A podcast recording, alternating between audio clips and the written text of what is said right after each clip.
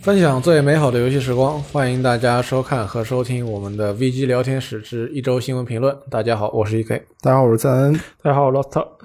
那么在结束了呃每年一度的 TGA 游戏颁奖典礼的直播之后呢，我们就马不停蹄的来录制我们这一周的一周新闻评论，嗯，然后为大家带来这一周的热点新闻以及我们对它的看法。哎，那么这一周的最热点的新闻呢，想必不用我再跟大家强调一下了。嗯，肯定就是刚刚结束的 TGA 颁奖典礼，各个有奖项都已经决出了它的最终的获奖者。嗯，那么年度游戏的大奖呢，归属 From Software 的今年的力作《只狼》影视二度。可以，对，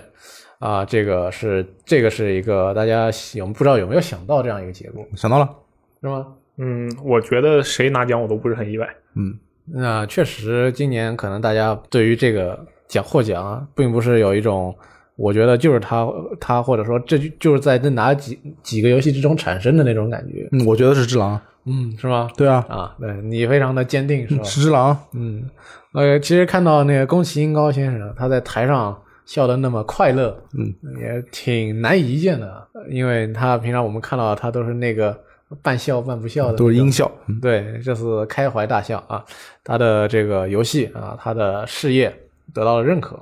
而且非常应该是他这次拿奖是用他本国的这个文化做在游戏当中拿奖，对日本文化啊，而不是用之前像魂啊、血缘啊，它赖以成名的这些游戏当中，用欧美文化以及欧美一些流行的要素把它做进游戏里，而反而是用它用日本的、用东方的这些欧美玩家并不是那么熟悉的元素来做出来的一个游戏啊，得到了广大世界玩家的认可。嗯，对于他来说，应该确实他认应该是可以认为这是一个他非常了不起的成就。我现在觉得 TGA 的年度游戏是呃倾向于颁给有适度创新的中大型作品，所以我感觉只狼还有战神都比较符合这样的。它这种创新不一定是针对整个游戏界的创新，可能是你针针对你公司以往风格或者是这个系列有了很大的转变，而且很成功的话，这样的有变化的东西就会比较引人注目。确实如此啊！去年的战神以及一六年的这个《守望先锋》，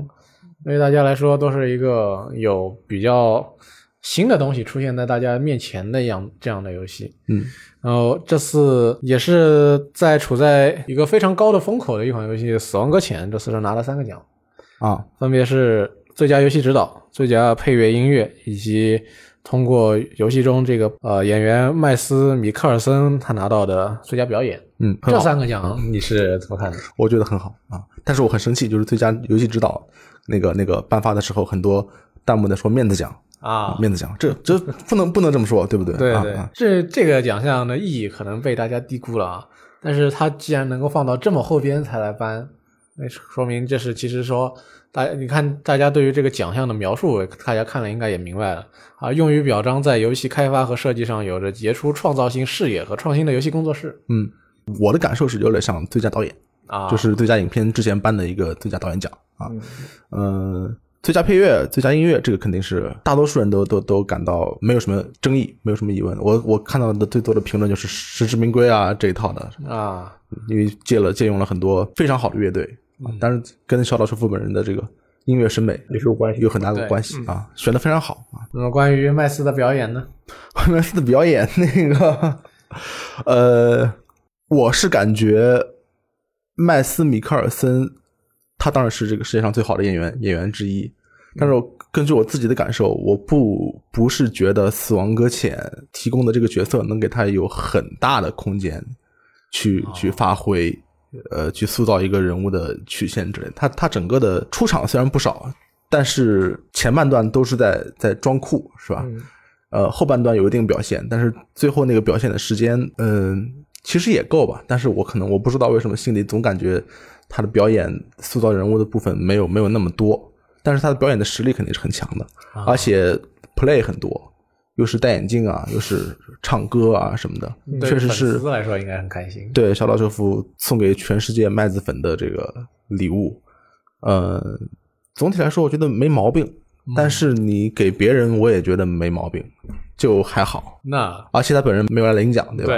对，那来了个呃瑞曼里杜斯，他上台颁了个奖。对还有那个林赛瓦格纳，对就是演演那个总统的那个女演员也来了。对，啊、没想到这个他小岛秀夫没带了会拿奖的人来，拿了个带了个颁奖的人那来，可能是不知道啊，嗯对不知道也可能没空，说不准。然后瑞曼·里杜斯上台颁了最佳动作游戏，颁给了《鬼泣五》。嗯，这个大家对于 TGA 的最佳动作游戏这个奖项，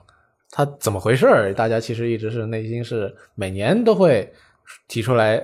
提几句，说这个动作游戏里面怎么一堆射击游戏。嗯，呃，今年真正大大家传统意义中的动作游戏拿了一个最佳动作游戏的奖。对他他这个最佳动作游戏的意思很简单，就是专注于战斗的游戏，就是动作游戏，对就是就是打，不管怎么打，都是拿枪打也好，拿手打也好，拿刀打也好，都是动作游戏。对，枪战片也是动作片嘛。嗯当然，你肯定是《鬼泣五》在这里边儿，如果获得了最佳动作游戏的话，除了那个《异界锁链》之外，可能是最最顺最顺耳的那一个，因为《对鬼泣》是个动作游戏嘛。根据我们的这个中文的说法啊，对，这次其实只狼是一个很大的赢家，但是我们觉得某种意义上最大的赢家并不是他，某种意义上是一个独立游戏《极乐乐迪迪斯科哎科》，因为他拿了四个奖：最佳独立游戏，最佳独立工作室首秀、嗯，最佳 RPG、最佳叙事、嗯最佳叙事跟最佳 RPG，这其实都是非常有含金量的奖项。是的，对，因为最佳叙事要求你这个游戏能够把一个故事讲得非常高明、非常有代入感、非常与众不同。嗯，如果你想去年的最佳叙事《荒野大镖客：救赎二》，它是用了一个非常大的人力物力、非常长的游戏时间去讲一个人的故事。我们它最终用了那么多的力气，我们觉得哦，确实是实至名归。但《极乐迪斯科》它是一个独立游戏，很厉害。对，一款独立游戏拿了最佳叙事，我们真的觉得它可能上面确实有一些我们想象不到的东西在里边。不是成本和物料高，应该是水平高这种感觉啊。然后最佳角色扮演的话，今年的角色扮演游戏应该是一个小年，确实就整体水平就就就还行吧。还行吧。天外世界是吧？对，《天外世界》最终好像十四最佳角色扮角色扮演游戏嗯啊，王国之心三》《怪物猎人》《怪物猎人世界》《冰原》去年是啊，你要让这么说也还行是让《怪物猎人世界》拿的。啊，那么今年我们在这些游戏当中做出选择， 行吧。行吧？看来底气不是很足。那明年我们底气就很足啊，有《最终幻想七重置版》，还有《赛博朋克2077》。对，明年这个这个奖项就就那就更叫嗯竞争更激烈一些。明年是要打出血来了。今年的话，让大家觉得好像，我确实你选哪一个，我觉得都还有有理由。还有一些有关各个方面的奖项，也在这一今天的这个颁奖礼上决出了最终的结果。嗯，最佳多人游戏是给了今年刚刚发售的《Apex 英雄》，啊，一发售就获得了极大的热度。嗯，很多人在公屏上打打打打问号，嗯， 你们怎么觉啊得？确确实是哈，为什么呢？我因为他可能在持续运营上的表现做的让大家并不是觉得太过理想。嗯，呃，英雄出的慢，地图出的慢，对，可能给人感觉是凉的最快的、热度最高的游戏。不过，我觉得其实是比较有道理的吧。《A 派英雄》它作为一款 FPS 吃鸡游戏，它这个本身非常强劲的底子和它对吃鸡游戏带来的节奏的改变、复活点的引入、标记的引入，可以说是。嗯，引领了一部分这个今年吃鸡游戏或者是相关类型的游戏的趋势。嗯所以我觉得他拿一个这样的多人游戏的奖项，并不是离谱啊，或者是怎样，是一个很很算是意料之中的事情。对，因为游戏刚出的时候，大家确实在在夸赞它在各个方面的机制设计都做得很不错。嗯，但后边为什么大家又觉得不开心呢？是因为它在持续运营中暴露出了一些问题，不是它在游戏机制中暴露出的问题。那说到持续运营啊，最佳持续运营游戏《堡垒之夜嗯，嗯，今年这个大黑洞出来之后啊，让大家着实震惊了一把。》，罗斯特应该还在玩《堡垒之夜》是吧？在玩的，我觉得这个游戏其实。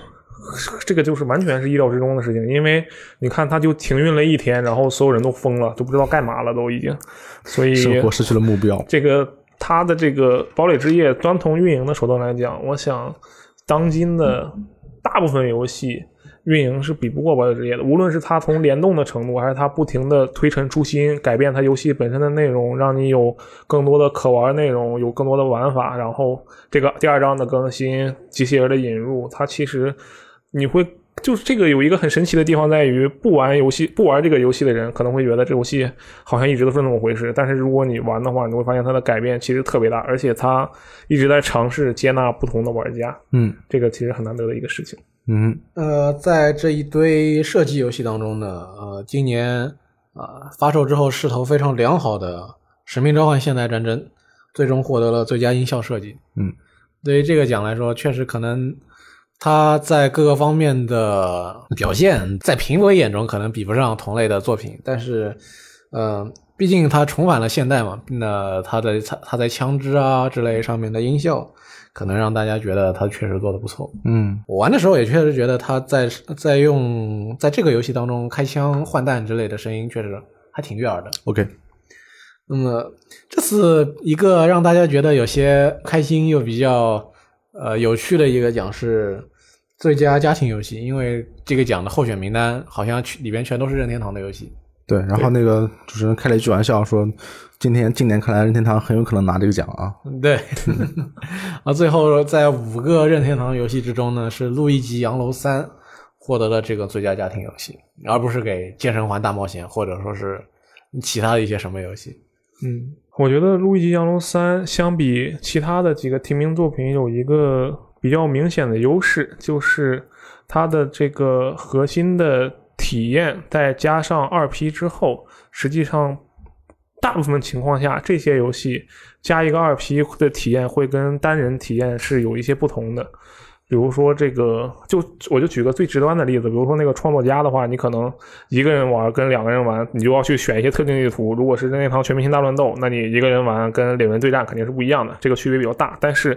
呃，《路易吉降楼三》它的这个玩在游玩的内容上，双人游玩跟单人游玩的体验是趋同的，而且是非常一致的。因为第二个那个路易吉是一个泥巴嘛，然后它可以穿越这个栏杆，它可以化成一滩。这个它有很多有趣的机制，引入之后会让两个玩家之间获得更美妙的连接，然后再加上它这一次也有这个对抗的模式，也有合作一起闯关抓鬼的模式。我觉得我简单的体验的话来感觉这个游戏确实是乐趣比较高，相比其他的游戏的话。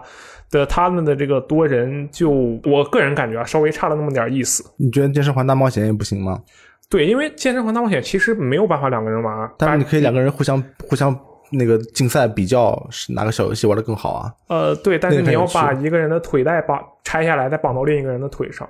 你觉得很烦吗？我觉得很烦。我觉得还行。嗯，行，反正我支持《健身环大冒险》，算 了，失败了。啊，那还得先期待它这个价格先能够回到一个正常的区间来。然后今年有又有一个奖项是出现了可能跟往年差不多的情况，那就是最佳体育竞速游戏。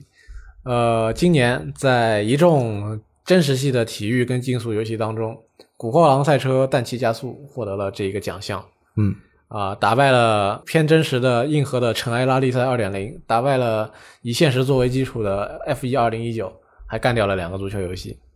非法二零和实况啊都输了。对，那这个确实可能说，在这方面大家看看重的可能还是趣味性更更高一点。嗯，这种真真正非常硬核的赛车游戏，可能针对的只是非常少的一部分的玩家。非法二零今年没有入围最佳持续运营，让我感到比较惊讶，因为我我的印象就是它是世界上运营最好的游戏。像老为王，像老王或者是其他的一些我认识的人玩非法二零的时候，就是因为它的运营持持续的非常好。呃，但是非法二一出来，他们就不会玩非法二零了吧？因为它要发售一年以上，但是这个每年都在换代。哦，是这样子的，对那他永远也获不获得不了最佳持续运营奖了。虽然他对是世界上最好的运营团队之一，对，只哇要哦太是可年惜货了游戏都没有都没有办法染指这一个奖项，哎因为新作一出，大家玩旧作的人就不多了。完了，非法非法以后获不了奖了，很难了以 后。然后有一个在呃正式颁奖典礼开始之前就颁的奖，是一个可能是应该是今年比新增的一个奖项，是最佳游戏社区支持，那就是颁给了《命运二》明白。这一嗯款让大家非常投入的呃 FPS 网游。但奇哥天天跟我们强调，就是他们就是听取社区的意见，然后啊然后改改这个游戏，对所以改好了，然后对嗯再改回去，然后再改好啊。改了那么多，还是没有办法获得这个最佳持续运营。我啊觉说得说明什么呢？ 说明光听玩家的意见是不行的。我觉对得说这得个这个这个，我觉得我猜的啊，我个人猜测有一点是因为，因为这里面的游戏就是它最佳社区支游戏社区支持这里面的游戏我玩过大部分，然后呃，我觉得这里面最官方指引最弱的就是《命运二》，就是在游戏内容上，官方指引最弱的就是密嗯码，这也导致它的用户社区粘性特别的强，因为所有的用户都在那儿研究这个东西要怎么拿，那个金钱要怎么刷，然后就导致它的这个社区非常有活力。当然，这也说明了这个官方对这些内容的支持做的特别的好，所以它才能拿这个奖。好，哦那我懂了。命运二之所以没有能获最大最佳持续运营，就是因为它是社区运营的，不是搞公司运营的游戏。 这个解释非常的有新意。我看弹幕说的，我抄袭的啊。是下下一个，在颁奖礼呢，啊当然会公布公布各种各种各样的奖项，但是我们每年都期待的就当中的一个个 World Premiere，嗯啊，新的预告片、新的嗯游戏公布。哦，电竞那部分我们就略略过了，是吗？对，因为我觉得我们我们的这个用户群体当中，对电竞感兴趣的数量并不是那么呃，多。主要也是我们对电竞这个知识储备也没有那么够，能哦够聊这个事情。反正年度电竞游戏《英雄联盟》，对嗯英雄联盟牛逼就就可以了。对，啊玩家数量多，嗯，啊，赛事办得好。公布的这么多的预告片当中呢，有一个特别吸引了我们的注意，它非常的重磅，啊、比往年的各种东西都都重磅，什么什么什么呀？那就是新的 Xbox。啊，对，这次的 World Premiere 里面有一台新主机啊，这是从来没有过的情况。对，这台主机严格来讲是公布过的，但是这次是公布了正式的造型和正式的系列名称，对叫 Series X。名名称、造型以及它的一些性能细节，嗯啊，这就是我们这一台新的 Xbox，它的名字叫 Xbox Series X，就是 Xbox 系列 X。就是应该是暗示不止一台啊，确实不止一台。对，它将是微软最快、最强大的主机。嗯，那必须的，你还不能不能做回去是吧？对没理由的啊。性能、速度和兼容性都设置了新的标准。通过最新的工业设计，它将提供于四倍 Xbox One X 的处理能力。嗯，这个处理能力指的是呃 CPU。对，对，嗯，呃，微软对于手柄的大小跟形状进行了改进，以适应更多的人群。它有一个新的分享按钮，可以让截图和游戏剪辑变得更加简单。还有一个取自二代精英手柄的高级十字键，新手柄也将兼容 Xbox One 和 Windows 十 PC。可以。从技术角条呃角度来看，新主机可以提供 4K 加60帧的视觉表现，两项指标如果分别达到最高的话，可以达到 8K 和120帧。这台主机的定制的 CPU 来自 AMD，嗯，采用 Zen 2和下一代 RDNA 架构，同时也搭载了光线追踪和 SSD 硬盘，嗯，将会为它提供最好的画面以及消除加载时间。简短加载时间吧。啊对，我知道啊我是这么认为的。嗯嗯，可能这个说的话还是不是那么的能够说满。啊，微软正在利用诸如自动低延迟模式等技术最小化延迟，并为开发人员提供动态延迟输入等新功能，以使这台新主机成为响应速度最快的游戏机。厉害。它还搭载了 NVMe SSD 和 GDDR6 RAM，意图通过更快的储存和内存以及云处理，帮助我们减少下载、加载和更新游戏的等待时间。 Xbox One X 的话是 GDDR 五啊，现在升级了一代。对没错呃，它的外形呢，它的方形底座大概和 Xbox One 的手柄一样宽，整台机器的高度则是 Xbox One 的三倍。它有一个发光的 Xbox 标志作为电源按钮，以及一个放入光盘的顶槽插槽。风扇放置在顶部，它会把主机内的空气推出。呃，机器产生的噪音将会低于 Xbox One X。嗯，这个采访里面它原话是：这个主机一定不会比 Xbox One X 更响。嗯，就是那你在一个啊离电视的一个基本的常见的距离的时候，是感受不到这个噪噪音的影响的。然后这个整个设计非常像那个苹果的垃圾桶，啊，啊，其实是是是应该是散热散热的设计也很相似，就是一一个大风扇，然后往上排，对它是它是往上排嘛，对嗯，排出去。那个苹果的话，应该是升级能力有些问题，嗯但是本身设计应该是还是挺好的，所以它现在改设计了嘛。但是作为主机来讲，你没有必要换显卡什么的，所以对这样的设计就就就还挺应该还挺适合的。嗯，那而且我觉得它其实对于很多玩家来说，它竖着放，它的占地空间其实要比它原本横着放做做扁做宽，这样是要空间占用空间要小很多嗯，但是就是有的人会买的那个电视柜啊，啊他是准备在下面的哦对格子里放放主机，但他电视柜不可能有这么高嘛。啊！嗯你可以把它当成一个音箱的摆放方式来哦放。啊，对，但是我看到有条新闻，我不知道是不是是不是 The Verge 写的，就是说，呃，微软的某个人说，你既可以横着放，也可以竖着放，啊，那很有可能啊，我觉嗯得他确实是有可能是这样的。那那这样的话就没问题，你放竖柜着子里放也的话，可以。这个风就对着你吹啊了。竖着放的话也不是对着你吹，你你对着它嘛。你嗯往上吹啊，哎，我说横着放的话，啊，对，和那如果你要对着你的话，就对着你吹，对你它可以往本可以往旁边吹，是吧？对，按照这个情况来看，横着放的话应该是往侧面吹。然后他刚才不是说这个机器的宽度跟叉 one 叉的那个呃叉 one 的手柄差不多宽吗？嗯。然后高度是三倍，我看了一下，那那个观感其实理论上来讲是会比我觉得会比大家想象中要小很多，它的观感上，因嗯为它相当于是一个。小方块，一个小的那个木小木桩的感觉。然后他说他的那个声音会比叉 one 叉还要小，因为我嗯不用叉比 one 插完插响，呃，对，因为这个叉万叉我用的比较多嘛，嗯，然后就本身就安静的像只猫一样。我觉得这个东西声音再小，你们家猫很安静吗？很安静。呃，我我没有猫，但是我觉得这个比喻比较贴切。啊，啊有有道理，有道理。然后这个，我觉得它如果声音比这个叉万叉还要小，那它就有点太这个声音这方面处理的一定特别好。但是我我觉得有一点就是不知道它会多重，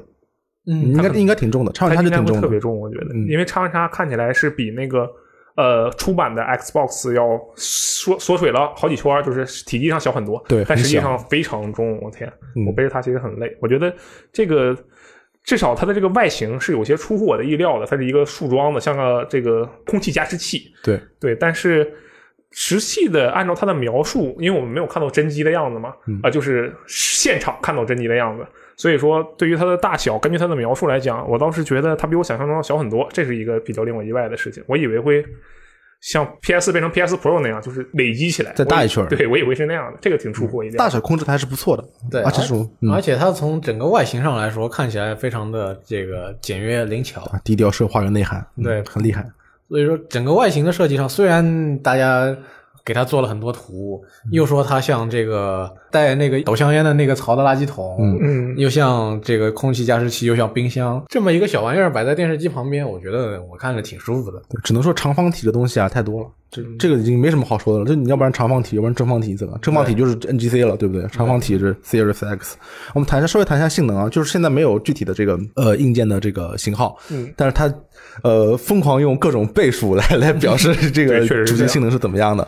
呃，处理器来说，它是说是四倍，但是我我看到的采访，它没有指明是是 X One 的四倍还是 X One X 的四倍。不嗯过 X One 跟 X One X 的 CPU 性能相差没有那么多啊，相相对于 GPU 性能来说，GPU 性能的话说的很明白，是 X One 的八倍，嗯，是 X One X 的两倍。那大概浮点运算能力应该是在十二 T flops。对，那其实这个提升是非常大的，尤其是现场放了一段这个呃《地狱之地狱之刃刃二二》对的引擎内画面，当然不是游戏画面，是引擎内画面，但它的那个效果其实确实是非常惊人的。嗯，但是我觉得，如果我是一个 X One X 的拥有者的话，两倍的性能我肯定不会换。哦，就是游戏机换代来说，两倍肯定说服不了我，不太够是吧？嗯，至少得四倍。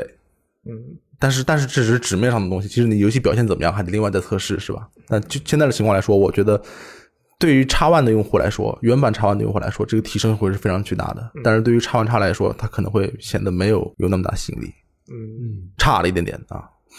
不过这个东西其实有的时候还挺难说的，因为如果他说他微软在强调他们在这个显示，不在他们在运算在存储上面的大幅提升，能够更好的帮助你在整个游戏的性能上面做出一个巨大的 up。对，他说他提供了这这四能能够达到四十倍四十倍的数据吞吐速度，嗯，然后带宽增大了很多嘛。但是反正他就他就会说，嗯整个除了包括处理器能力之外的很多地方我们都提升了。对他，他现在跟你说的提升是全方位的，延迟、响应、呃读取都要提升，以及他说这个能够让你在暂停切出去之后又立刻重新开始。啊对，嗯就是同时运行多个游戏，好像是有这样一个说法。对，所以说它嗯整个给你的一个感觉就是说，哦，它是一个全方位进代进化的 Xbox，而且如果你你因为他说这个 X One X 的两倍，让你觉得这不可能不够，然后他就给你放一段画面出来。是，但是我们我们也知道，嗯，地狱之地地狱之剑其实是一个规模非常小的游戏，对，它的场景里面敌人是没有很多的，而且它视角固定的比较死，就是追尾追的比较死，整个场景大小也比较小。嗯然后我觉得各种各样的情况嘛，而且你不知道你这个演示，如果它真的是实际演示的话，这个应该据说是实际演示，对吧？对，游戏引擎那画面，对你不知道这是一个过场动画还是一个，它肯定是过场动画了，对不对？过场动画帧数设定在什么位置你也不知道，嗯而且过场动画本身其实是可以比实际动画，因为它的镜头是固定的，去做的更好看的。嗯我觉得这个不能完全看出来这个主机的这个实力。我觉得，嗯，可能是因为 Xbox One X 的性能太强了。嗯，但是现在我他给我说的这个数据的话，因为我觉得他如果说倍数的话，他们肯定是不可能往小了说，你你你对，知道往吗？大了说，啊，所以我现我现在觉得 GPU 是很重要的一部分，GPU 的能力，因为视频游戏视频的质量是是非常重要的一个保障。嗯现在它给我的感觉就是，你可你可以用，我不知道我不知道怎么说，我觉得我觉得 Xbox One X 的这个画面效果，比如现在是原生 4K 对吧？嗯对你用你用这个新的 Series X 跑不到 8K，嗯，因为 8K 要四倍了。对，嗯但是它只有两只有只有两倍。对，其实我们对它的主要的要求或者说希望还是能够做到四 K 六十帧。嗯，那不过它这边哎，正好 4K 六十帧，对两两倍正好到 4K 六十帧，在画面不变的情况下，对，它的意思是说最大能够达到八 K，但是这个八 K 是几帧的八 K 呢？它就跟你说最高能够达到八 K。也许我们到时候看到的八 K 是八 K 三十帧、八 K 二十帧，嗯，我们看到的一百二十 FPS，那大概应该是一零八零 P 一百二十 FPS 了。嗯，这个东西它，其实我有些朋友可能会被这个在一些的画传话、画传话的传传到后边去之后就被误导说啊，这个这个新主机能够提高提供八 K 加一百二十帧，那肯定是做不到的。对，嗯，这个是特别是三游戏是不可能做到的一个事情。另外对，CPU 肯定也会对帧数有影响，虽然没有 GPU 的那那么明显，但是它可以解除一些瓶颈嘛，对吧？对，呃，我觉得挺好，我觉得挺好对。我只能说没有我想象的那么大的进化啊、嗯呃，微软是说现在有很多的第三方工作室以及他们的十五家第一方工作室都在为这台主机做他们的新游戏。对对，说所以说等明年 E 三的时候，我们就能够看到这些一些些一个个游戏都是什么样。而嗯，就可且以看到实际效果了。对，早就说过《光环无限》是我护航大作。那么到时候具体怎么样，我们看《光环》这个微软、呃游戏当中非常重要、最重要的品牌之一，它这个首发表现怎么样，我们就能知道这个主机的性能到底怎么样。因为我最后想加一句，就是我觉得这不是微软的问题，就是会给我这种感觉，因为现在变成了三年升级一次主机的这个情况，你不能再指望像以前那么多年升级一次有那么大的进化了，对嗯对一定是一个阶段性的一个一个一个一个进化。而且它既然说的是 Series X，说不定也为了之后的代内升级早就做好了准备了。嗯，对。同样在本周之内，在啊、呃 TGA 之前呢，还有一些我们大家非常关心的事情啊发生了。呃，比如说在十二月十号呢，国行的 Switch 是已经上市了，在上市的当天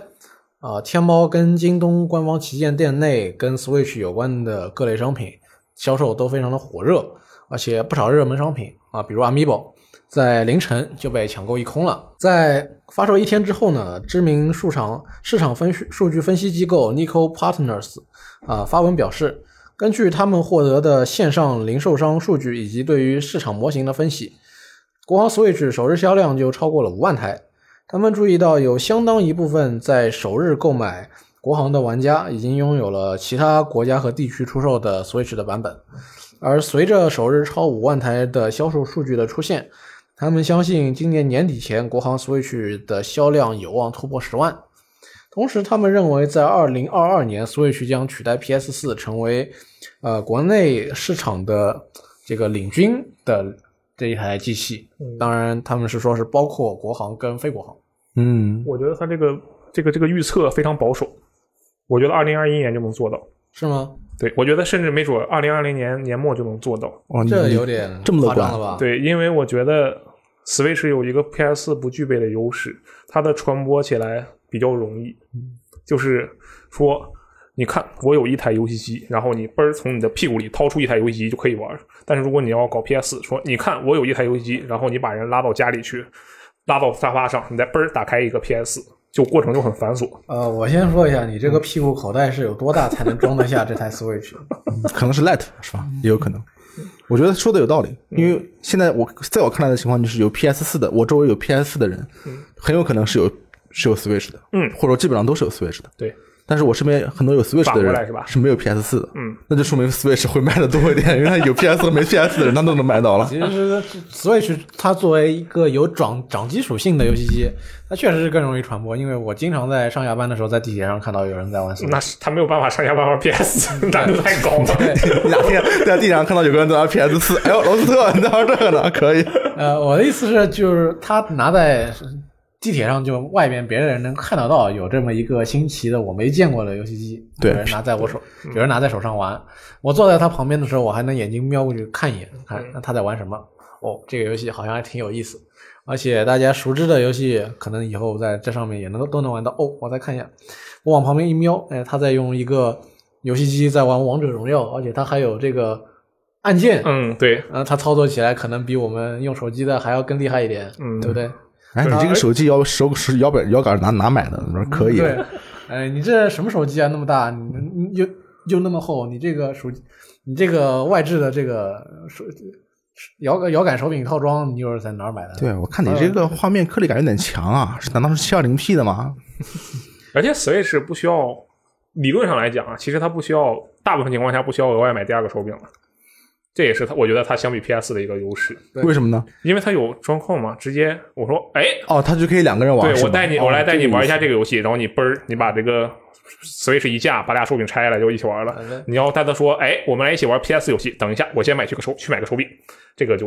是吧，也是不利于传播的一件事情对。对，像以前掌机，嗯，你要跟朋友一起玩，你说我有一个掌机，你也去买一个掌机，然嗯后我的这个卡带可以分享给两个人一起玩，嗯，那么我们就你不用买游戏，你也可以能跟我一起玩了。那现在 Switch 啊，我把我 Joy-Con 拆下来分给你一个，那我们两个就一起玩了。，对，所以这对于它的传播是非常有帮助的。嗯，那么等它国上国行上市之后，这个传播的帮助到底有多大，我们要过一段时间才能看到。嗯那我觉得确实，嗯，它的这个特性应该是能够帮助它在国内有获得更好的推广效果。对 PSP 也是这样。PSP 为什么这么火？就是因为它是掌机。为什么 PSP 能比 PS 二火？因为能看电子书，可 能看电子书当然是一方面，但是关键是你能看见 PSP，就是对你能看见你同学有了一台这个这个东西，你你觉能得特看别见帅你。同学在课堂上玩 PSP，嗯，然后你看见他在课堂上玩 PSP 的时候，你也想要跟他对一样在课堂上玩 PS，但是你不可能在看到同学在课堂上玩 PS，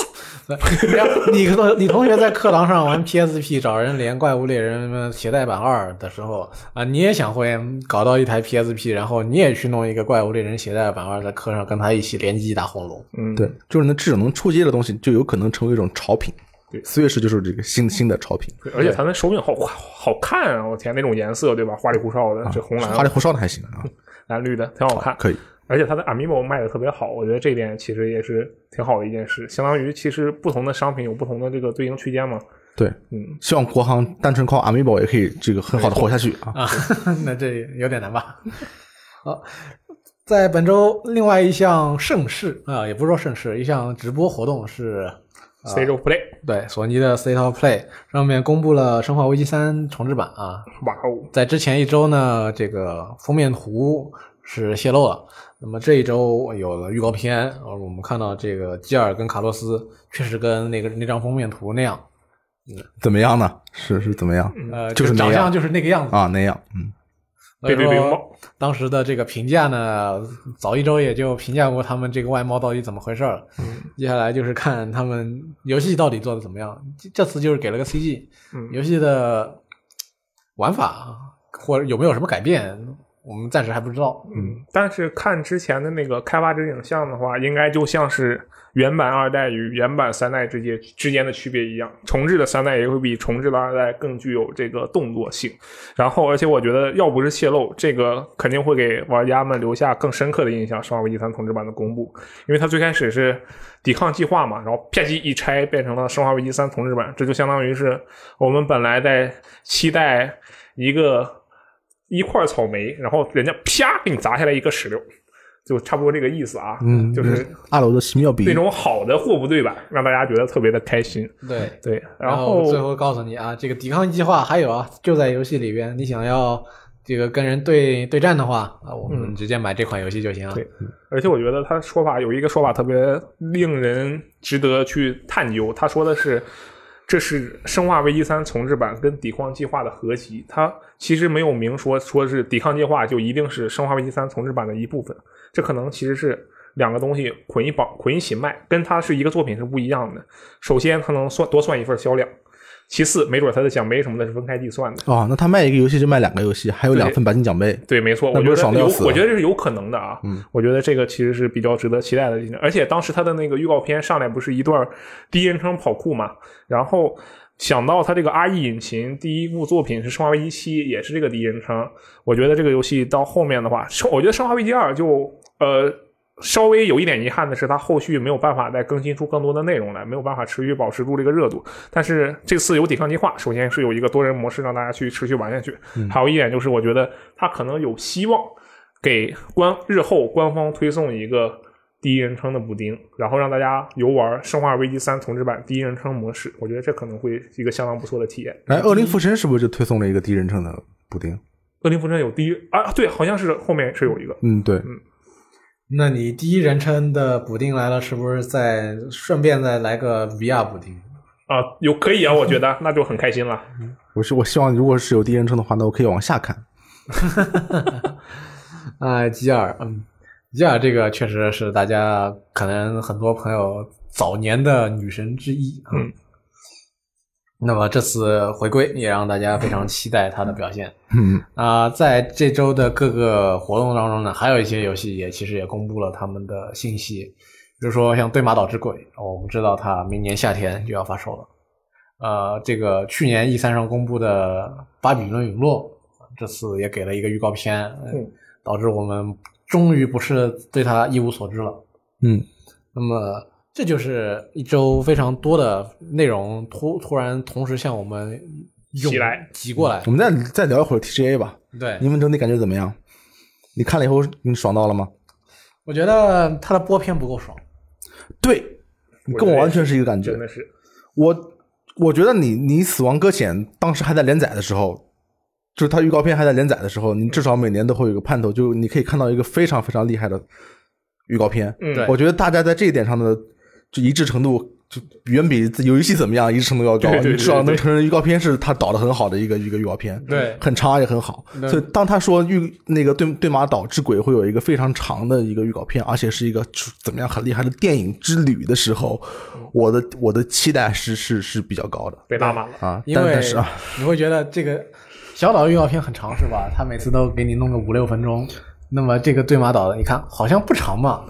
另外一看好像很没什么特别的地方嘛。呃对啊，对它其实因为后面跟那个音乐表演连起来了，你要这么想，把那音乐他表演他换他他长不长就先不说，他没有让人感到很激动的点他，他我就我就这么说吧，你就跟他自己比，他没有上个预告片好。对，啊上一个预告片做的非常猛，哦，对，确实是，而且还有一个两个人处决，那个给我印象特别深刻，就是两个人对着，啪一下，然后一个人倒下了。甚至他第一个预告片其实也很好，就是那个蒙古的士兵和武士的对话，嗯对我学了你们的语言什么什么，那那个也很酷。这个我觉得是《对马岛之鬼》几个预告片里面水平比较一般的一个，我觉得可能是做着做着，他的那个没什么力气做预告片了游游戏做游戏的内去容了方向做做做变了。对，可而能是且可能是跟他们一开始预期不一样了。从那个他这个游戏的这个预告片当中，少数为数不多的动作，类似于呃怎么说操作镜头的东西。嗯，战斗镜头呗，你会觉得这个游戏好像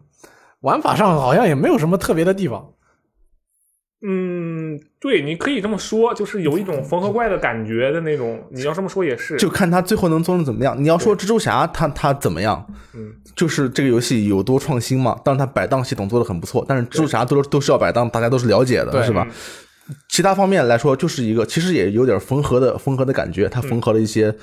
阿克汉蝙蝠侠姆嘛阿克汉姆对对的对战斗的要素，还有塞利就是的节奏战斗的要系素，然后还有一些别的东西，但是整体的质量还是还是对，很因为好它的。整个完成度的自洽程度很高。对，就看《对马岛之鬼》最后它的完成度能不能到到到这个程度。对，然后明年又是新的一轮和风游戏大战 啊，和风游戏大战，对《马岛之鬼》对《人王二嗯，我我我现在反而稍微更期待人王二偏向于人人王二一 点一点点啊。》，因为 Sucker Punch 我们做之前做的游戏，我们这上一款比较大的游戏是这个呃《声名狼藉次子》。嗯那款是 PS 四的首发护航游戏，但是那款游戏的体量确实有点小，嗯，而且就一开始拿来是用用来炫画面的，对，实际上的游戏的玩法体验上面并没有什么比较出彩的地方，嗯，所以这次我也怕这个《对猫岛之鬼》重蹈覆辙，不是说重蹈覆辙，就是说也是这个样子。你就说哦，你看起来哇、满地的这个红叶、黄叶，呃，营造出了一种非常牛逼的对决的武士对决的气氛，嗯，但是实际上玩起来好像又是爬上楼，然后跳下来把兵一杀，再把周围的两三个兵砍死，再爬上楼。对，那你要你要这么说游戏的话，智狼其实也就是大部分游戏都往是哪这去样爬， 然后把两三个冰杀，再往下一爬，还是看这游戏本身设计的水呃水平会到一个什么程度。对，而且我看到一个弹幕就说，经过了什么《死亡搁浅》《大圣归来》以后，我再也不相信索尼宣传的游戏 了。我这很惨啊，啊嗯很惨不知道不知道怎么怎么回应。但是美学来说，也不说美学，就是美术风格来说，肯定是《嗯对马岛之鬼》还是让很多很多玩家非常非常期待的。对啊上次是红叶中的这个决斗是吧？对这次是黄叶，黄叶瞎吹啊，就乱乱吹，对这个感觉非常其帅实啊。第一个预告片被他吸引到的人不是那么多。那第二个预告片，那个满地红叶，这个武士又武士刀又一刀把对面的这个枪杆子都砍断了的那个样，那个眼神，场景演出，应该说动作，嗯让大家非常的着迷，然后觉得哦，我就是想要玩到这一款游戏。嗯，然后就是，呃，《对马岛之鬼》反正没让我兴奋，但是《人中之狼二》，我们是翻译成人中人中之狼二吗？呃，与狼同行还是人中之，好像是人中之狼，人中之狼二让我很让我惊惊喜了一下，虽然很短，就是一个从窗窗户拉进来的一个就是镜头 Wolf 抽烟嘛，对旁边看到他在抽烟啊，但是很不错，这是跳跳我最喜欢的游戏，因为跳跳的游戏你喜不喜欢，其实完全就看剧情和美术风格嗯对，就嘛看，看你喜不喜其欢他看其他这个都故事。是一样的啊，这个是我比较符符合我个人口味的。其实这次真的让人感觉你这个编排啊，就是说啊，跟一开始官推说了，我们会放一个《最终幻想七》的预告片，嗯，没想到这个《最终幻想七》的预告片放在 Pre Show 里边。对，就是就是其实没什么没有什么料，但有一些新镜头，当然，嗯，那如果讲，我想，既然你把《最终幻想七》的那个预告片放在 Pre Show 里边，那你正式等正式开始了，更大的料，应该会有非常你要牛逼的你要放最终幻想十七了才行。嗯，对，那像像比方想想那个前年、去年还是前年放了个《猎天使魔女三》，那对，虽然是个饼吧，但是对也还不错了啊。那就是想哦，那去年也有这个《天外世界》这种，嗯，大家都觉得哦，那你总归今年也得给我拿出来一点相应分量的东西来吧。嗯，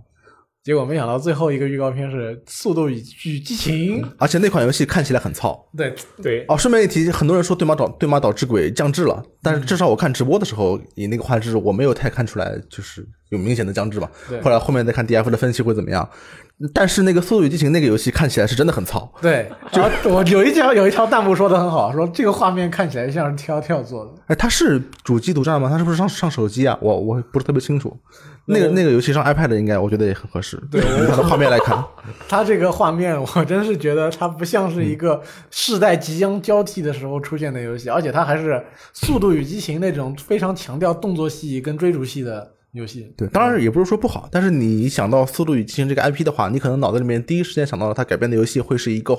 画面比较真实上的一个游戏。对但是这个游戏是在保留演员外观的基础上的，其实是一个有点卡通风格的简化的人物的那种那种游戏的。我觉得他不是故意做的那种风格，他就是没做好，我觉得是这样的。那也可能是考虑机种吧，这个不知道怎么讲的啊。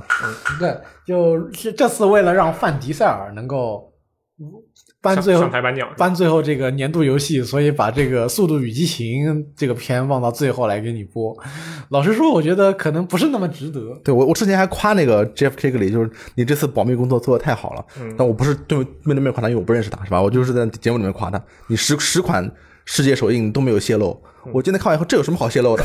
这这谁给你泄露钱了？ 这没有什么好泄大家露看都觉的。得没劲对，不泄露。真的，我一我真的重要的没被他们泄露的就是 Xbox。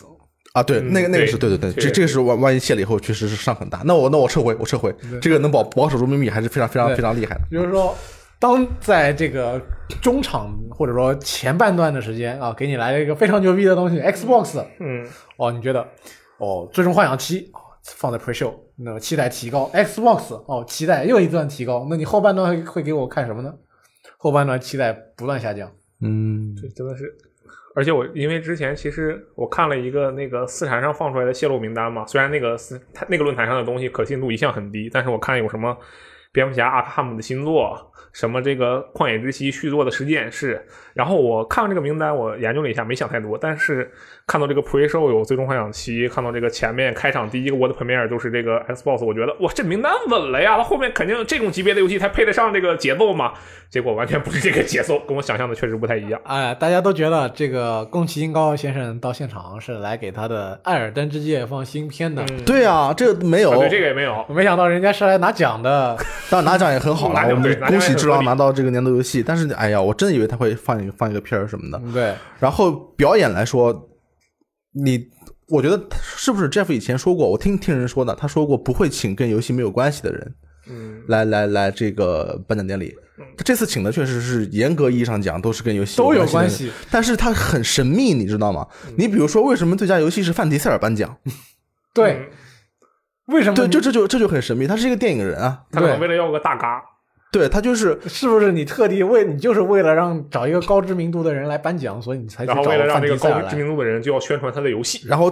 正好找一个高明度知知名度高的人，能搭上跟游戏一点边的人，然后让他来上台给给我们颁个奖或者什么的。这种就是，当然我们知道，就是我不是说我不是在批评他，我只是说只是在讨讨论这个事情应该怎么进行，因为我们知道你你找一群游戏制作人，除了像小岛秀夫那样的流量以外，嗯，大多数人放到台上去，其实大家也不愿意看。对，嗯因为现在这个规模这么大嘛，直播看的人数那么多，你肯定需要有这个就娱乐咖，嗯比如说 Ninja 上台的时候人气就很高，对对对对主播这样的，宁甲是一个主播，大家都知道他玩游戏，他玩很多游戏。对，长得也其实比较帅嘛，对他是一个他是一个内容创造者，对哦是他吧？因为一直在这个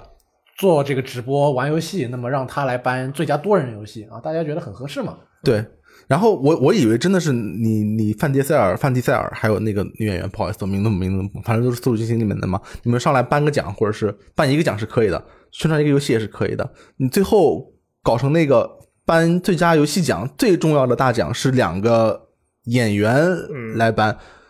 我反正我我我觉得这个方向有点有点偏，值得是吧讨论了。对我你想那个杰杰阿布拉姆斯，他出现在了这个《星战》的那个联动的一个小短片里面。嗯，我想如果杰杰阿布拉姆斯来颁这个最佳年年度游戏，我那我觉得还不错。呃，因为他至少是一个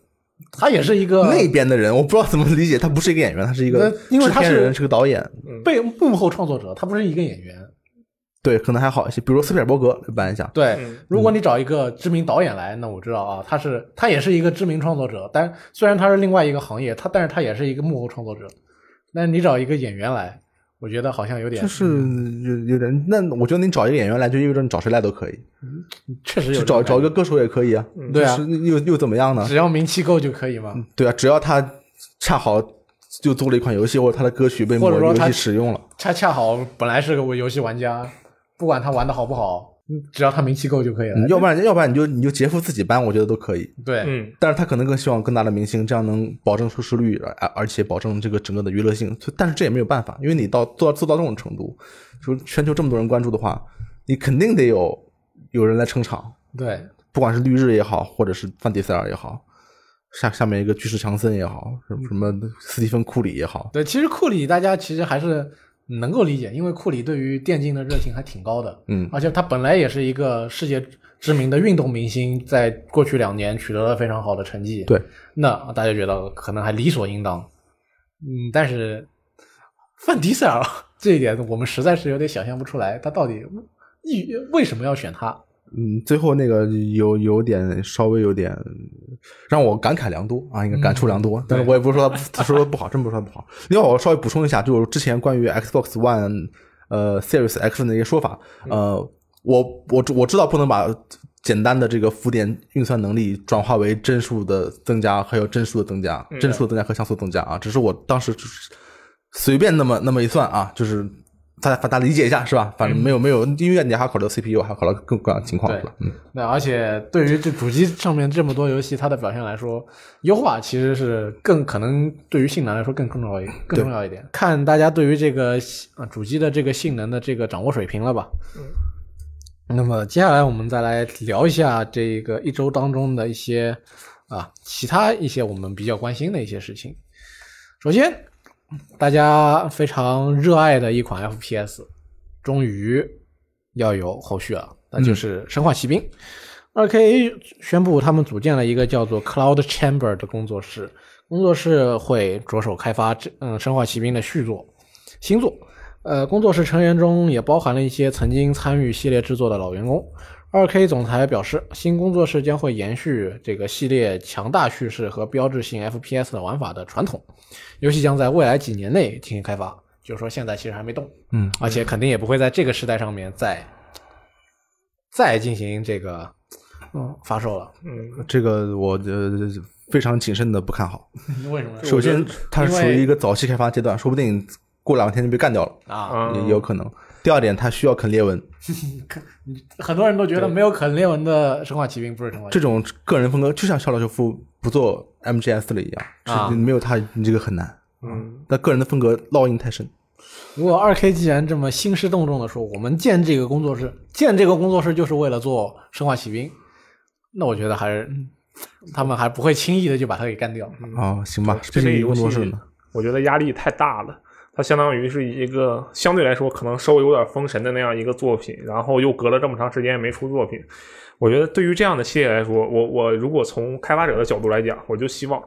玩过我那个游戏的那批玩家原地记忆消除，就完全不记得我们之前玩过这一个这样的作品，因为他们现在的期待其实是相当高的，而且本来你对这个游戏本身当时玩你玩到最后一座就觉得我靠太屌了，游戏太棒了，然后。就感觉哎，过两年应该出新作了吧？然后一直憋了隔好多好多年，憋了六年，然后就觉得我靠，都六年了，这有了这么长的时间，那他做的一定更好。然后这个就变成了一个滚雪球的状态，因为时间越长，然后你会觉得他做的肯定更好，然后你的期望就会更高，这个时间拉的越长，然后最后出来这个游戏就非常容易搞崩。我觉得这也是半条命为什么一直对，不出这三的就是原因为什么极胖就不就不说半衰期三这回事儿。呃，对对对，从来对于半衰期这个东西，从来都是避之不谈。有人问我也不谈，不谈、嗯怎么样，我就是不说这个东西。但是它也有反过来的情况，就是《沙漠三》推出的时 候，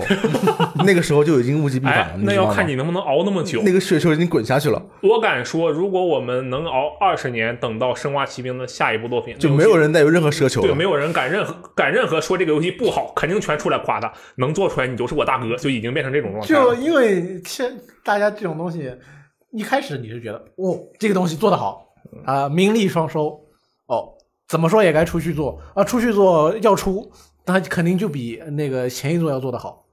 等到后边等你等的时间够长了，你想，哎，这怎么还不出啊？你出一个行不行行好行不行？我们这些老玩家就想借着这个东西再重温一下当年的情怀。我不求你做的怎么样，你让我玩呗。嗯 你到你这个时候心态就变了，你当时是说、嗯越来 越 take my 卑微 money，是吧他说你必须做得好，做不好我就去砸你工作室。嗯你现在说，哎，不管你做得好不好，你把这个这 logo 再打出来让我玩一玩呗，你这个心态就不一样了。这个说到底就是比开发商还和玩家谁能谁更能熬啊，看谁熬得过谁。嗯、当然，但是对于这个开发商来说，有钱不赚干什么呢？有钱不赚，木瓜毛蛋。对，呃，Metacritic 就是我们经常上上去查阅这个游戏评分的这个网站呢，他们整理了二零一零年到二零一九年间综合评分最高的游戏啊、是根据他们的算法做出的这个评分。啊、前五名呢依次为《超级马里奥银河二》《塞尔达传说：旷野之息》《荒野大镖客：救赎二》《侠盗猎车手五》和《超级马里奥奥德赛》。都是九十七分，但是其当中的小后边的小数点，它没有给我们展示出来。嗯对，就是排名是分先后的啊。对，只能说这个红帽子、绿帽子牛逼，你还能还能说什么呢？ 太太厉害了，对特别是超级马里奥银河二，超级马里奥银河就已经很厉害了。然后银河二出的时候，很多人都以为，包括我在内都以为它可能是以主要延续的银河的方式，然后出了一个续作，就可能没有那么高的这种高度山呼海啸的高度。结果分居然又这么高，就没有话说，对，太厉害了。比厉害更厉害的是在厉害的基础上更进一步。对，永远百尺竿头更进一步啊，很强。很强，然还有两个然后阿星的是吧？嗯呃，对，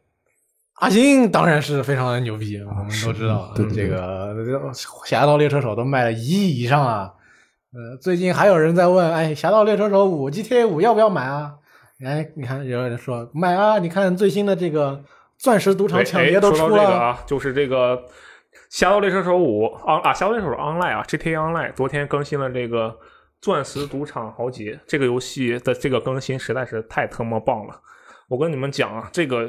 一定要玩一下。它真的是在线下实现了配线上实现了线下的一套抢劫的复杂程度，这个玩起来非常有乐趣。而且再说到这个 GTA 仰赖，就不得不提阿弟仰赖，也就是荒野大镖客仰赖。那么荒野大镖客仰赖呢，在我们录制这台这期电台的同时，会更新这个私酒犯全新边境职业与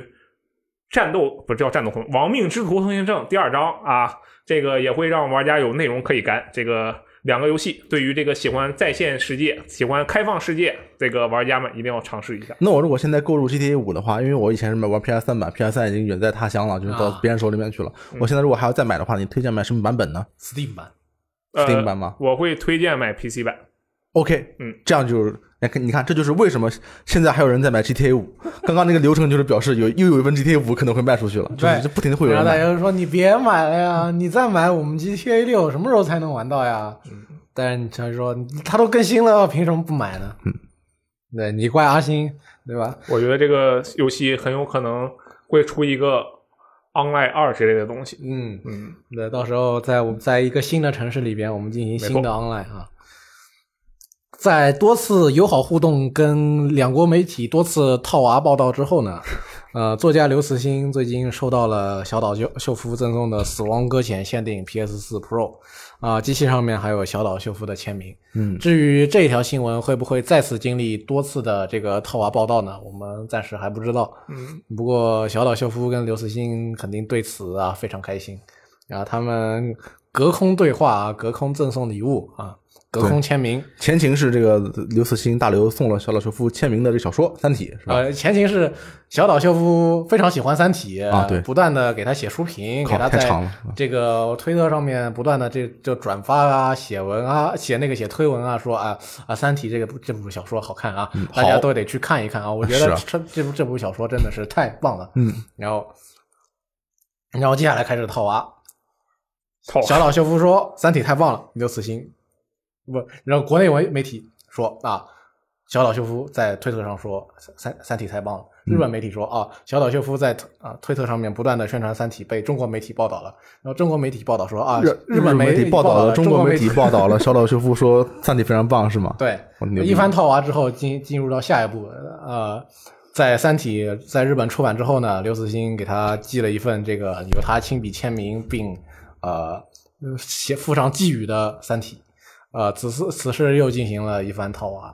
呃，中国呃，小岛秀夫在推特上面晒出图片，中国媒体报道小岛秀夫呃小岛秀夫收到了刘慈欣赠送的《三体》，然后日本媒体报道，中国媒体报道了，嗯、再套一次啊，这次就是回礼啊，回礼送了台 PS 四和附上自己的最新作品和签名，而且是港版中文版啊啊，非常的贴心。那、上里边有简体中文啊，嗯，不用语言嗯过了语言难关就能够看得懂，对，希望大刘可以玩的愉快。啊嗯，对，这是款好游戏，它获得了二零一九年啊 TGA 最佳指导奖，嗯呃，最佳游戏指导，并且获得了年度游戏提名，还有最佳音乐，对不对？对啊，非常的还厉有害。那个最佳表演，嗯，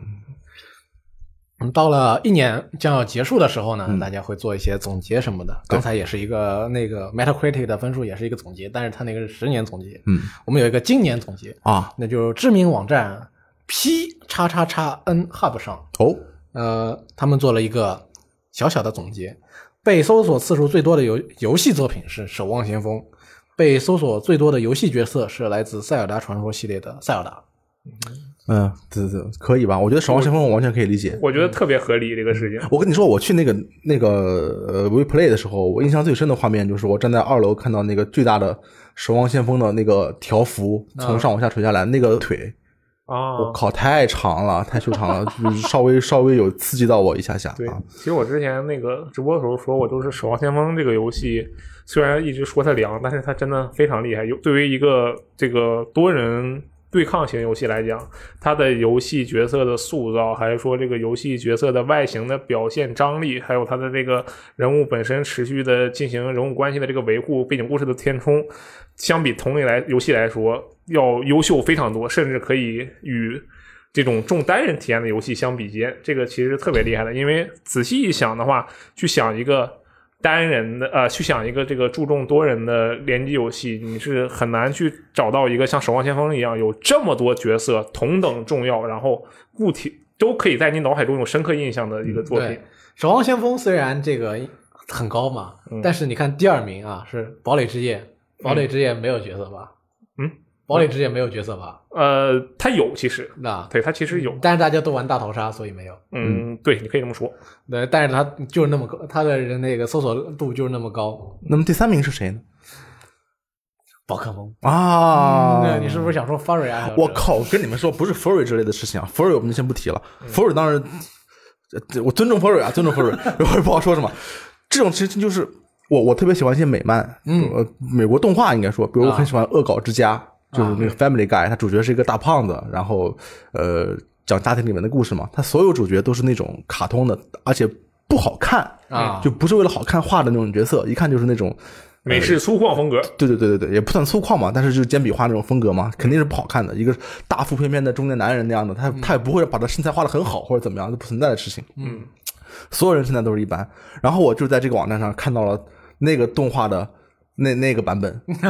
当时就这个乐趣在哪里呢？嗯，我不知道啊，你就是跟宝可梦一样，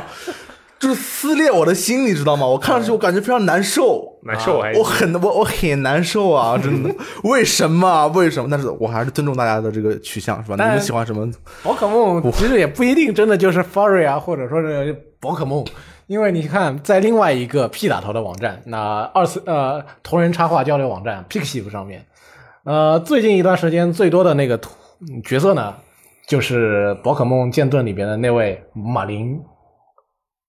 所以说呢，啊所以说主主角是很有吸引力的，对不嗯对他他的其中他的女角色当然也很有吸引力，对不对？当然，其实可能他并不是全是有关这个 Furry 的问题，就是，但但是我的意思就是，他那个卡通风格离这个，哎呀，我觉得太远了而。且其实我反正我 受不了。其实他们之前就是宝可梦资深玩家，我觉得是宝可梦资深玩家的人跟我说过，说玩可玩宝可梦的其实就三种人，嗯，第一种就是像我这样就随便玩一玩，也不太懂这个宝可梦，就随便玩玩嘛，收集收集图鉴。然后第二种呢，就是那种资深对战党，就打架，我就抓宝可梦跟人干架去。然后第三种就是专门研究这种同人呐、这个不同与不同宝可梦与不同宝可梦之间，这个百变怪到底能跟多少个人、多少个宝可梦一起生孩子呀？就是差不多这样的一个这个群体。啊，这个群体还是蛮受欢迎的，有以而且以女性居多，特别厉害。哦 但是你想，宝可梦你可能觉得不可理解，那那 MC 又该怎么说呢？ MC 里面有幻影啊，有末影人呐、末影人的胳膊那么长，大家就可以拿它玩各种 play，我猜的。那你那你要这么说，我突然打开了我对宝可梦的想象空间。我觉得各各种各个宝可梦不一样的这个性能，就是确实是各。我觉得好像就是这样吧哦可以了，可以了， 马上就被又被封了，我说不行了。啊，然后第五位呢是今今年发售后大呃，应该说是上线后大火的那个 Apex 英雄。嗯，可惜的是 Apex 英雄一开始只有八个角色啊，所以可能大家觉得这个东西玩一会儿就空间不是那么大，创作空间不足，对，因为他角色多一点的话，也许就那个嗯就高一点了。生化危机你看也很高，可能是因为这个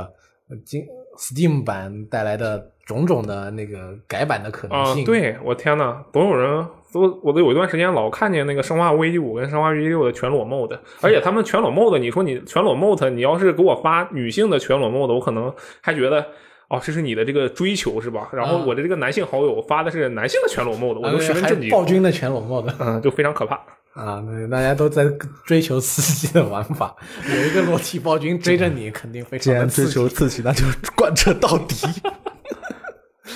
啊。好，那以上就是我们本周的一周新闻评论的内还有容了。那个厕所制作角色是那个塞尔达传说里面的塞尔达。对啊，对，这个我们补充一下啊，我们往下翻一下，看一下角色啊。我靠，还没 多说点是吧？可多以。多说点，多说点。既然开了车，就开下去呗。啊，塞尔达比去年又提升了，不知不知道这个怎么提升的，但是塞尔达就是很高。我觉得塞尔达这里面有一个容易让人误会的地方，就是可能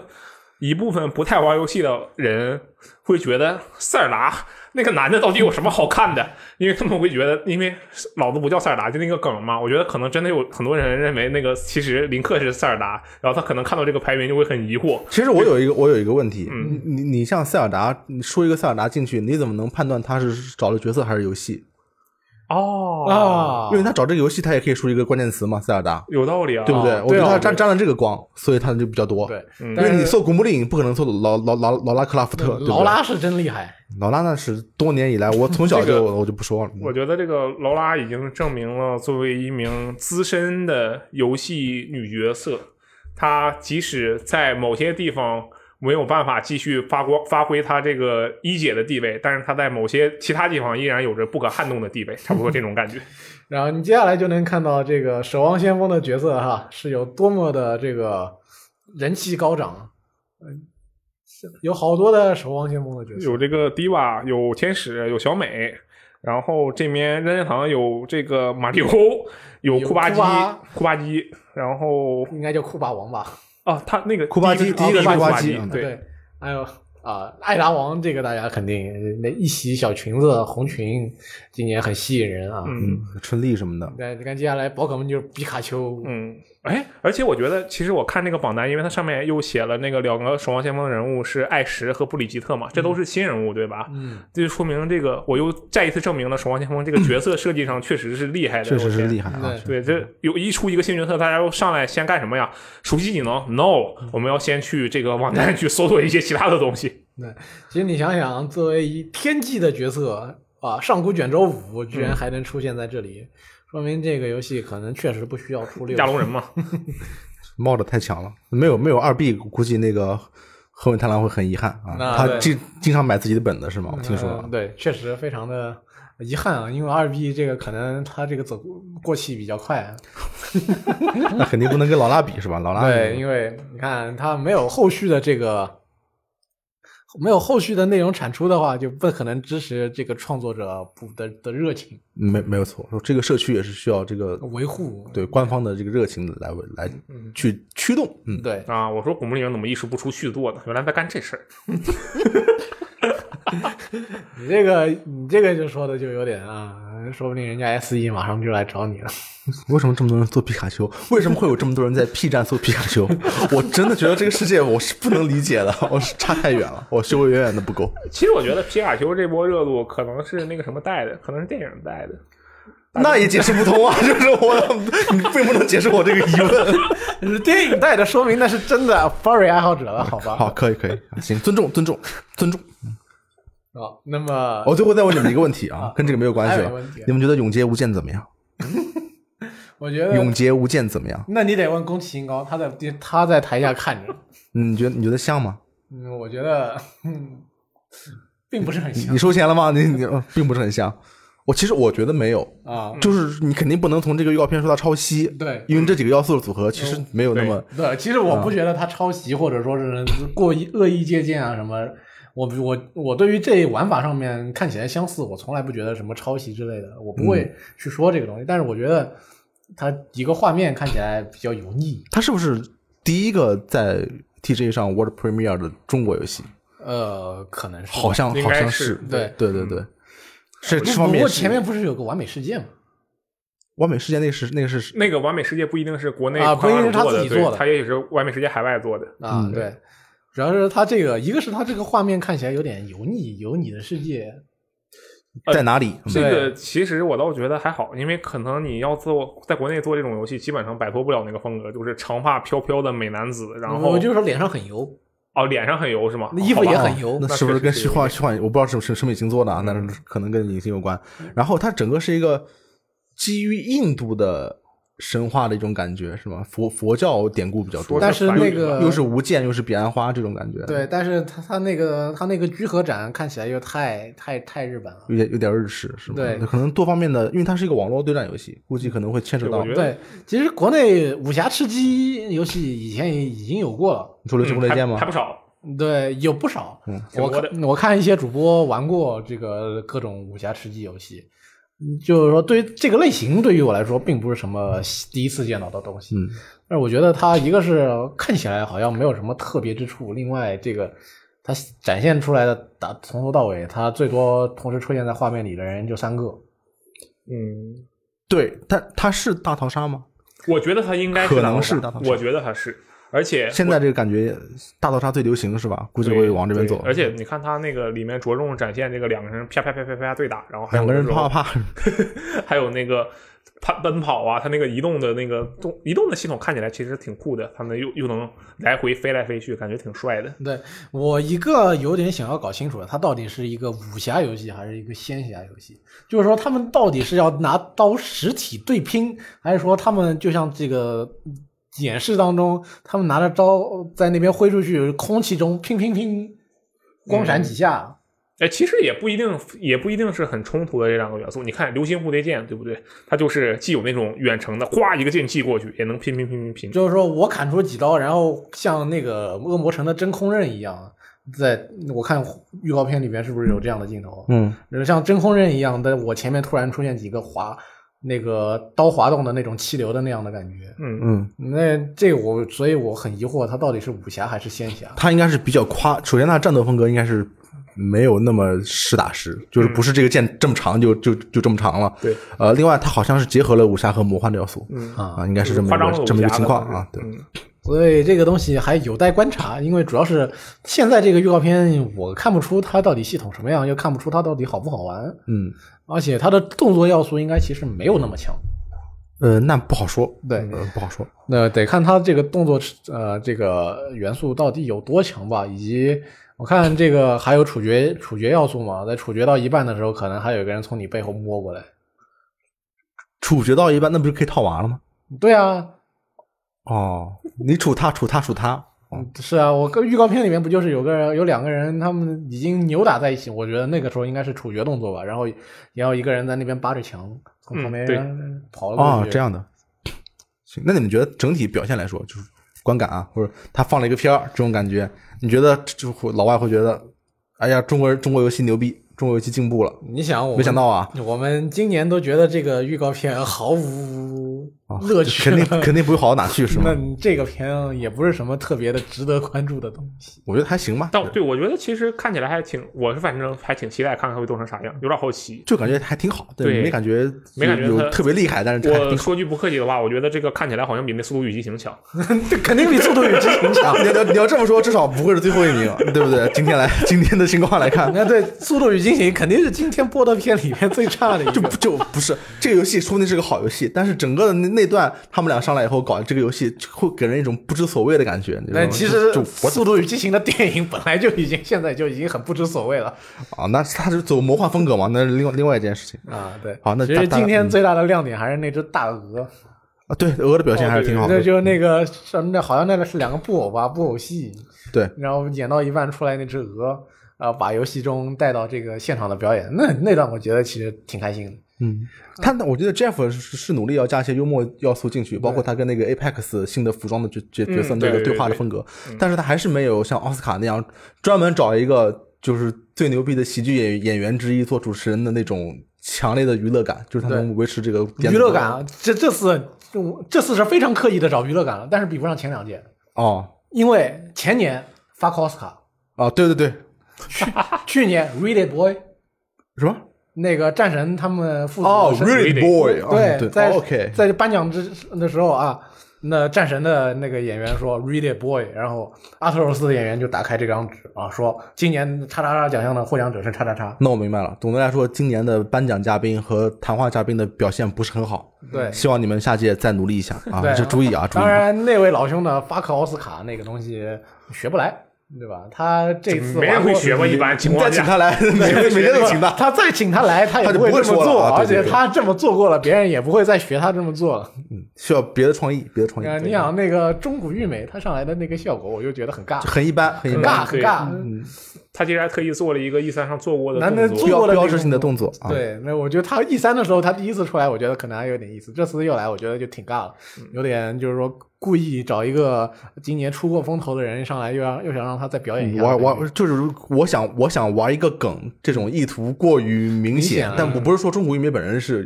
是中村玉美还是中村玉美吧，应该是，啊，对，嗯，他本人肯定没有任何问题，但是整个的安排来说，就是没有像去年前年跟你说的一样那么那么刺激的点了。嗯，对，去年去年梗结合的很好，前年像有人牺牲自我自爆表 前演，前年有人自爆，但他也没有自爆，后来游戏游戏卖的很好，对，就非常非常非常厉害啊。对，很不错所以今年就是说稍微有些遗憾嘛，但能看到宫崎先生笑得那么开心，最后还挺值的。对对，《只狼》是我第二个兴奋点，最佳游戏啊，一第一个是那个《龙之狼二》，行吧。 那么这就是本期的 VG 聊天室之一周新闻评论，感谢大家的收听和收看，我们下期再见。拜拜。拜拜。 So true, funny it seems, always in time.